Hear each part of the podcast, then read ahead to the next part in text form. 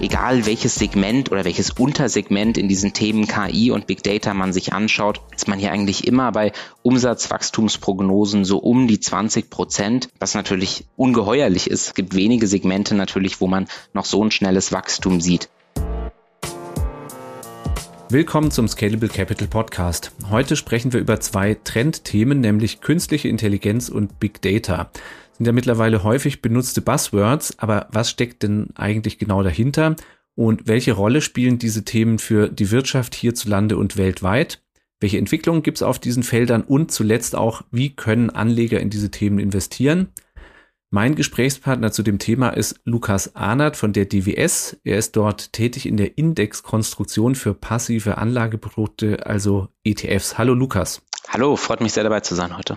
Lukas, lass uns zum Einstieg alle, die uns zuhören, nochmal abholen. KI und Big Data, ich habe schon gesagt, sind Buzzwords, denen man ständig begegnet. Erklär nochmal in Kürze, was genau man darunter zu verstehen hat, damit da nichts durcheinander gerät und welche Relevanz die Themen heute haben diese Begriffe nochmal zu definieren, das ist ja durchaus wichtig. Vielleicht mal angefangen mit dem Thema KI, also künstliche Intelligenz oder dann auch auf Englisch ja oft Artificial Intelligence und dann deshalb AI abgekürzt. Ähm, da handelt es sich erstmal um einen Zweig der Informatik, der darauf abzielt, ich sag mal im weitesten Sinne eigentlich intelligentere Maschinen zu schaffen. Also Maschinen, die eben in der Lage sind, menschliche Leistungen nachzuahmen, zu lernen, komplexe Konzepte zu verstehen und dann eben auch Schlussfolgerungen daraus zu gewinnen. Und ähm, das deckt ein ganz breites Spektrum inzwischen ab an verschiedenen Aufgaben. Und das Themenfeld gibt es eben auch eigentlich schon seit längerer Zeit. Also wenn man zurückschaut, jeder Schachcomputer zum Beispiel, der bei vielen Betriebssystemen dabei ist, das ist in einer Art und Weise ist das AI. Ähm, es gibt aber dann natürlich neuere Entwicklungen hin zum autonomen Fahren, also dann der Aufgabe, ein Auto eben dann durch eine volle Innenstadt zu navigieren, bis dann hin zu eigentlich Aufgaben, die so komplex sind, dass sie unser menschliches Gehirn gar nicht mehr lösen kann und wir dann eben noch viel mehr auf diese Art von maschineller Hilfe da angewiesen sind. So, also das künstliche Intelligenz jetzt äh, Big Data ist nicht dasselbe, ist aber damit äh, verwoben. Machen wir mal einen kurzen Abriss, was man genau unter Big Data versteht und dann auch, wo der Zusammenhang zwischen beiden Themen liegt. Das Thema Big Data, im, im Namen wird es ja schon klar, hier geht es primär dann um Daten. Also es geht nicht mehr so viel um eigentlich die Verarbeitungstechnologie als solche, sondern es geht vielmehr eigentlich um diese Datenmasse erstmal an sich. Und typischerweise spricht man dann bei Big Data von, von den drei Vs. Also das ist einerseits ist das das Thema Volume, also sprich Menge der großen Daten. Das zeichnet Big Data aus. Was da ins Auge sticht, ist gerade in den letzten Jahren nochmal der Zuwachs in dieser weltweiten Datenmenge, den es gibt. Also man ist nochmal in den Jahren zwischen 2013 und 2020 zum Beispiel, da hat sich der Datensatz nochmal verzehnfacht. Also wir sammeln so schnell Daten wie noch nie. Das zweite V, das ist das Thema Variety. Also das sind die unterschiedlichsten Quellen, die dann hier und Formate, die zusammenkommen. Ähm, das reicht dann wirklich von handgeschriebenem Text, der analysiert wird, bis eben hin zu irgendwelchen komplexen medizinischen Apparaturen, die Daten sammeln, die dann wieder in ganz neuen Formaten sind, die eben auch interpretiert werden müssen. Und dann abschließend das dritte V, das ist das Thema Geschwindigkeit, also eben Velocity ähm, und die Frage, wie schnell müssen eigentlich diese Daten heutzutage prozessiert werden. Man muss ja oft innerhalb von Millisekunden eigentlich auf Datenbasis ähm, neue Einschätzungen treffen. Und auch das ist eben dann eine typische Charakteristika von diesem Big Data-Thema. Jetzt hattest du ja auch schon gefragt, wie hängen diese Themen eigentlich zusammen? Ähm, die Verknüpfung ist hier eigentlich relativ direkt, denn ähm, das eine funktioniert nicht so richtig ohne das andere. Und deshalb macht es, glaube ich, auch wirklich Sinn, diese Themen heute hier so ein bisschen holistischer zu besprechen. Es ist so, dass KI als Softwarelösung jetzt zum Beispiel wird natürlich besser mit mehr Daten. Das ist ein allgemeiner statistischer Grundsatz. Also desto mehr Datenpunkte man hier zusammenbringt, desto besser sind dann natürlich auch die Ergebnisse und desto verlässlicher sind die Analysen. Und umgedreht ist es so, dass natürlich auch Big Data selbst erstmal wenig Nutzen hat. Also was bringen all diese Datenmassen, wenn man eben nicht mehr in der Lage ist, diese zu analysieren? Und da ist es ja zunehmend wichtig, sich eigentlich auf diese ja, softwaregestützte Analyse eben zu verlassen, weil hier typische Methoden gar nicht mehr gar nicht mehr ausreichend sind, sondern eben diese innovativen Programme gebraucht werden, um hier überhaupt Zusammenhänge in diesen komplexen Datenstrukturen zu finden, die das menschliche Auge oder Gehirn dann schon gar nicht mehr sehen würde. Ja, so ein Beispiel, ähm, das ich gefunden habe, wo auch äh, ja, große Datenmengen die Grundlage sind, ist zum Beispiel ja die Analyse von Röntgenbildern. Ne? War von einem Forschungsbericht ähm, die Rede, äh, wo es darum geht, dass künstliche Intelligenz Karies äh, auf Röntgenbildern entdecken kann. Ja, wie kann sie das? Die wird vorher gefüttert von Zahnärzten mit Tausenden von Röntgenbildern, auf denen die erstmal sozusagen manuell Zahnschäden markiert haben. Ne? Und je, je mehr Bilder die KI dann gefüttert bekommt, desto besser kann sie dann später mal selber äh, Karies erkennen. Was sind denn weitere Anwendungsbeispiele? Von diesen Anwendungsfällen, da gibt es eigentlich unendlich viele. Das ist das Besondere bei diesem Thema. Das ist wirklich eins dieser Themen, was sich wieder so komplett durch alle Sektoren durchzieht. Wir hatten jetzt eingangs auch schon das Thema autonome Fahren angesprochen. Das ist ein Anwendungsfall, aber eben auch gleichzeitig zum Beispiel die Vorschläge, die im im Online-Shop des Vertrauens einem vorgeschlagen werden, das ist AI. Die, der, der Streaming-Anbieter, der nutzt AI, um eben hier die Vorschläge noch besser zu machen. Ein gutes Beispiel, was hier oft erwähnt wird, ähm, wo KI und Big Data eben zusammenspielen, das ist die Luftfahrtindustrie. Ähm, ist eine ganz besondere Industrie, denn da ist es so, dass 30 Prozent der Verspätungen ähm, die entstehen durch ungeplante beziehungsweise unerwartete Reparaturen, die eben noch durchgeführt werden müssen. Deshalb ist es extrem teuer, wenn also diese Reparaturen plötzlich erkannt werden, dass die notwendig sind und dann durchgeführt werden müssen.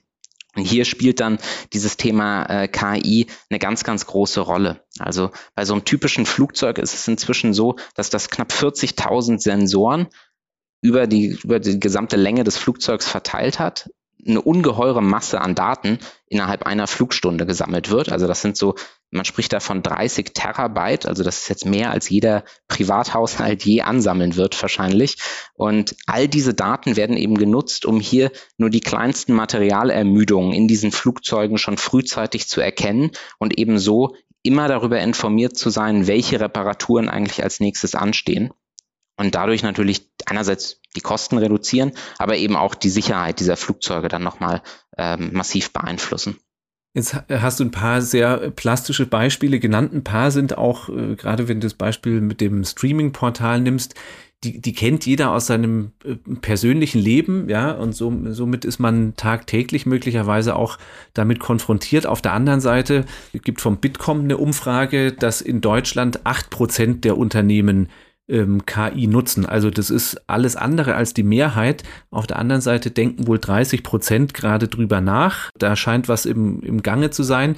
Und dann gibt's eben auch Studien, die so die Potenziale, die in, in, in KI stecken, erheben, zum Beispiel von PwC, dass äh, bis 2030 allein das deutsche Bruttoinlandsprodukt durch den Einsatz künstlicher Intelligenz um 11 Prozent steigen soll und dass weltweit gesehen wohl China am stärksten bis 2030 profitieren soll soll.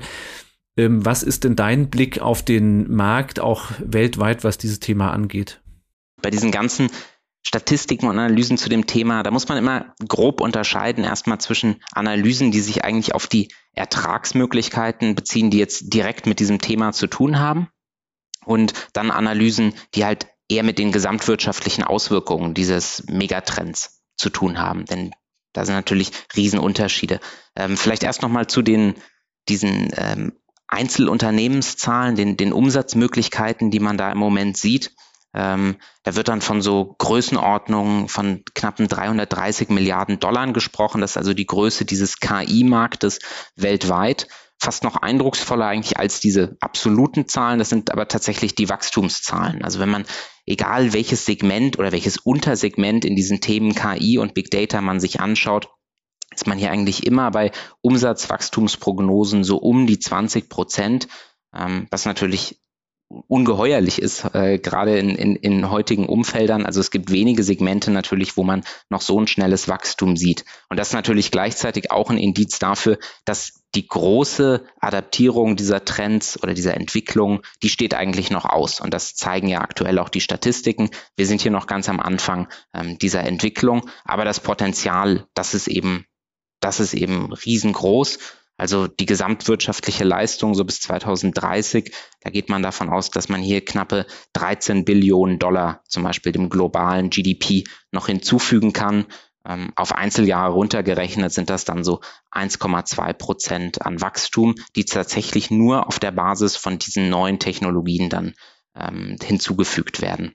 Und spannend dabei auch, ähm, gerade die Rolle, die jetzt diese Emerging Markets in dieser ganzen Debatte spielen. Ähm, ist ja so, dass diese Techniken, die man jetzt hierfür braucht, die sind eigentlich, ich sag mal, weitestgehend demokratisiert. Also jeder Student kann theoretisch Zugang zu, ich sag zumindest mal grundlegenden AI-Tools äh, bekommen und eben auch hier entwickeln. Und so ist es so, dass nicht mehr diese Technologievorherrschaft so maßgeblich jetzt in, in den USA oder in Westeuropa liegt, sondern dass hier eben natürlich auch gerade diese asiatischen Märkte ähm, extrem an diesen Entwicklungen beteiligt sind und dann eben auch zu den größten Gewinnern gehören als Anleger könnte ich jetzt äh, zu dem Schluss kommen, in dem Thema ist auch äh, Potenzial für mein persönliches Portfolio und ich möchte vielleicht, da stecken ja Unternehmen dahinter, die diese Umsätze erzielen, ich möchte da in das Segment investieren. Da kann ich mir dann einzelne Firmen raussuchen oder ich kann natürlich mir gleich einen ganzen Strauß nehmen in Form eines ETFs. Das wäre dann ein sogenanntes thematisches Investment, ja. Und auch diese thematischen, äh, thematisches Investieren ist ja generell auch ein, auch ein Trend, den wir uns nochmal anschauen sollten. Auf den ersten Blick wird es manchmal ja so ein bisschen durcheinander geworfen mit äh, Sektorinvestments, muss man aber klar trennen. Genau, ja, das sollte man absolut trennen. Das sind zwei dann doch recht grundlegend unterschiedliche Herangehensweisen an so eine Konstellation von Unternehmen, die man da zusammenstellt. Vielleicht erstmal der Blick auf das sektorbasierte Investieren, ähm, was ja wirklich schon seit längerer Zeit auch dann äh, sich großer Beliebtheit erfreut diese Sektorklassifizierung, die gibt es schon eine ganze Weile. Also die wurden Ende der 90er entwickelt. Da ist man hier bei dieser gängigsten Klassifizierungsmethodik ist man bei elf verschiedenen Sektoren, die eben dann jetzt auch so für Investoren ja schon investierbar ist, zum Beispiel über ETFs. Ähm, aber natürlich gerade in einer Zeit, in der es jetzt diese Art von Megatrends gibt, von denen ich jetzt ja auch schon gesprochen hatte, nämlich AI, Big Data gehören sicherlich dazu. Also Trends, die alle Sektoren gleichermaßen eigentlich beeinflussen, ist es dann sehr, sehr schwierig, eben mit so einer Sektor ähm, Investitionsbrille hier vorzugehen und eben auf der Basis Unternehmen auszuwählen. Ne, um das äh, ganz kurz äh, äh, klar zu machen, nochmal Sektoren wären jetzt zum Beispiel sowas wie ähm, nicht Basiskonsumgüter oder Telekommunikation und ähnliches. Das sind so die klassischen Sektoren, die aber dann selbst schon sehr weit von diesen Trendthemen weg sein können. Also jetzt der Informationstechnologiebereich zum Beispiel. Manche Unternehmen da haben eine hohe Überschneidung mit dem Thema AI und Big Data. Andere Unternehmen haben hier nichts mit diesem Thema zu tun. Und deshalb ist es oft äh, dann schwierig, mit diesen Sektoren äh, eben die, in den Trend wirklich zu investieren. In ein Thema, da möchte man am liebsten eigentlich investieren, indem man die gesamte Wertschöpfungskette abdeckt. Und das gelingt halt eben mit den typischen Sektorklassifizierungen nicht gut.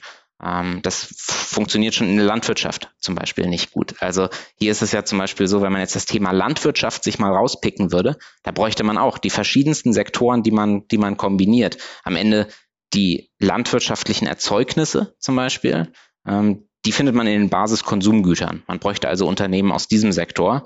Aber gleichzeitig die Landmaschinen, das sind eigentlich Industrietitel, also die sind im Industriesektor zu finden. Und gleichzeitig Düngemittel, das wäre wiederum eigentlich ein Materials-Bereich. Also es sind die unterschiedlichsten Sektoren, die man hier braucht, um überhaupt diesen thematischen Korb zusammenzustellen.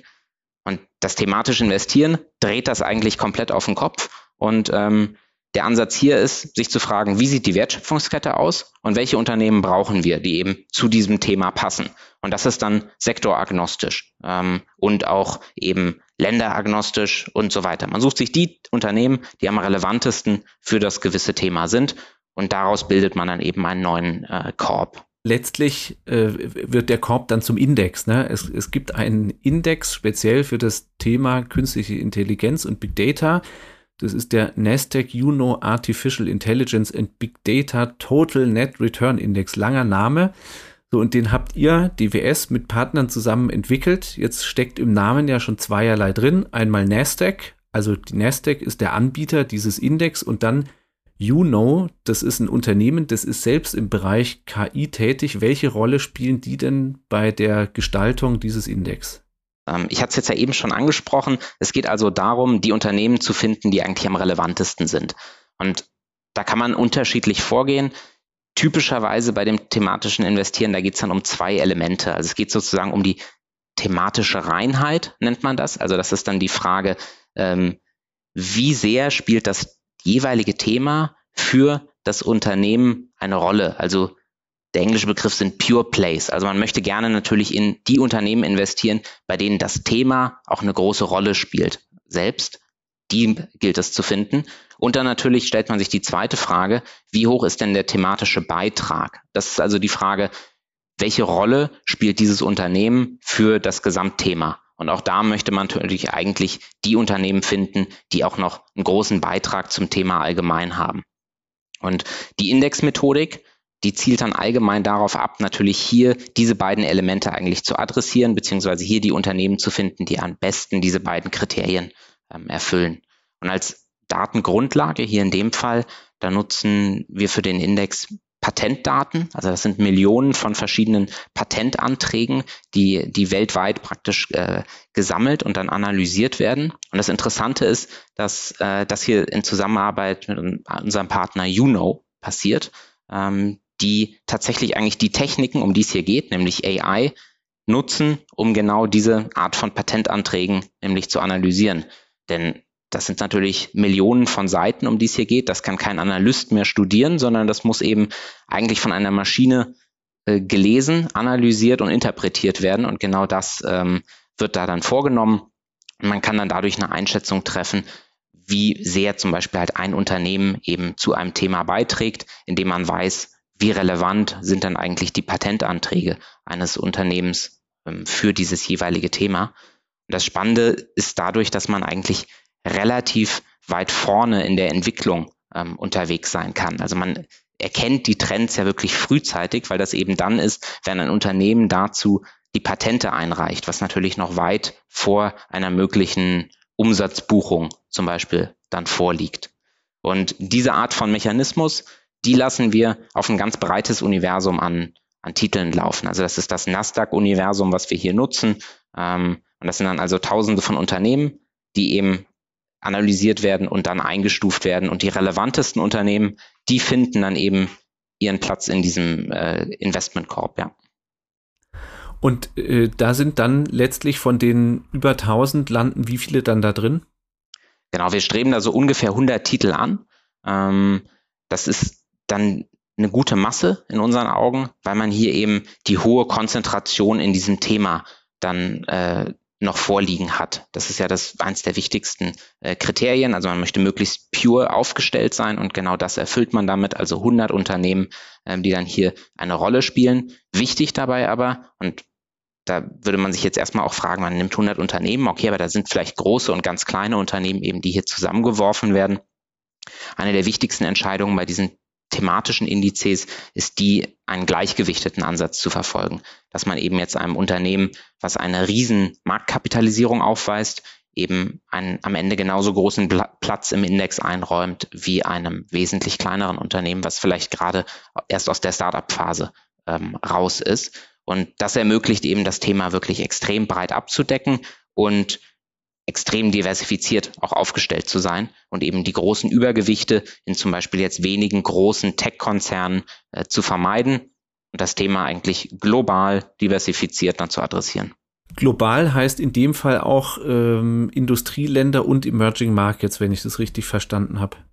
Genau, absolut. Also man befreit sich mit diesem thematischen Investieren schon sehr stark von dieser typischen Sektorbrille natürlich einerseits, aber mit dieser Sektorbrille da schwingt auch immer noch zum Beispiel oft eine, eine Länderrestriktion mit. Also typischerweise betrachtet man diese Sektoren wiederum auf Basis des MSCI World Universums, in dem ja erstmal nur Developed Markets zu finden sind. Die Emerging Markets, die wären dort erstmal gar nicht zu finden, sind also gar nicht Teil dann auch dieser jeweiligen typischen Sektoren, die dann da gewählt werden. Und eben all diese Restriktionen, die lassen wir jetzt hier in diesem Fall fallen. Ähm, wir grenzen das Universum nur ganz grob ein in, durch eine Sektorbrille, aber eben die ist sehr, sehr breit gefasst. Da geht es um die relevantesten großen Sektoren, die definieren wir und ab da hat praktisch dann hier der, der Algorithmus ähm, große Freiheiten, um eben dann über Länder, Sektoren und Währungen etc. hinweg genau die Unternehmen zu finden, die hier am relevantesten für dieses Thema sind. So, und auf diesen Index, den wir jetzt ähm, gerade beschrieben haben, darauf gibt es einen ETF. Ne? Darüber wird das Thema dann für Anleger investierbar und Sie können sich ins Portfolio holen. Die Frage bei so einem thematischen Investment ist natürlich auch immer so, das deckt jetzt nicht den ganz breiten Markt ab, sondern eben dieses Thema. Welchen Platz können denn so thematische ETFs generell in einem Portfolio spielen? Am Ende hängt das immer natürlich auch ein bisschen davon ab, was der Investor für Ziele verfolgt. Aber um jetzt mal auf einen der typischsten Anwendungsfälle einzugehen, dann ist das die sogenannte Satellitenanlage. Also dass man das eben als Ergänzung zu einem existierenden Kernportfolio eben nutzt. Und ähm, da bietet dann dieses, dieser thematische Blickwinkel eben eine große Abwechslung zum Rest des Portfolios, weil man hier eben jetzt nicht mehr zum Beispiel marktkapitalisierungsgewichtet unterwegs ist. Das ist ja das wird auf jeden Fall die Basis sein, auf der die großen Benchmark-Indizes äh, konstruiert sind, die vielleicht schon in einem Portfolio vorliegen. Beispiel MSCI World. Davon verabschiedet man sich jetzt und jetzt geht es halt wirklich um dieses Thema mit der breiten Streuung über die Titel. Und das hat, kann dann mehrere Vorzüge haben. Also erstmal können hier dadurch natürlich Unternehmen mit reinkommen, die erstmal gar nicht in einem normalen Benchmark-Index zu finden sind. Also im MSCI World sind viele Titel ähm, gar nicht vorhanden, die dann in so einem thematischen Korb eben abgedeckt werden können. Und gleichzeitig durch diese Gleichgewichtung diversifiziert man auch noch extrem, weil jetzt auch natürlich die typischen Sektoren, in die man vielleicht auch schon investiert ist, auch die sind ja üblicherweise marktkapitalisierungsgewichtet aufgestellt und haben auch dann wieder in den großen vier, fünf äh, Tech-Unternehmen dieser Welt extreme Positionierungen aufgebaut. Und eben auch das umschifft man hiermit, indem auch selbst wenn dieses große Unternehmen in dem thematischen Korb eben relevant ist, dann kriegt es trotzdem das gleiche Gewicht wie, wie ein sehr, sehr kleines Unternehmen. Und das diversifiziert dann eben auch nochmal ein existierendes Portfolio obendrein. Dann sage ich an der Stelle herzlichen Dank, Lukas Arnert, für die Einblicke in die Trendthemen künstliche Intelligenz, Big Data, in Unterschiede zwischen thematischem und Sektorinvestieren und welche Rolle so ein thematischer Index bzw. ETF im Portfolio spielen kann. Herzlichen Dank. Ja, danke, dass ich dabei sein durfte. Ähm, hat Spaß gemacht heute. Und an alle, die uns zugehört haben, vielen Dank für Ihre Zeit. Ich hoffe, Sie konnten was mitnehmen und bis zur nächsten Episode des Scalable Capital Podcast.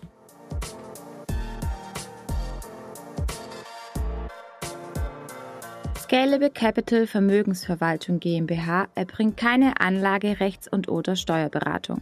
Sollte dieser Podcast Informationen über den Kapitalmarkt, Finanzinstrumente und oder sonstige für die Vermögensanlage relevante Themen enthalten, so dienen diese Informationen ausschließlich der Erläuterung der erbrachten Dienstleistungen.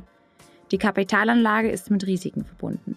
Bitte beachten Sie hierzu die Hinweise auf unserer Internetseite.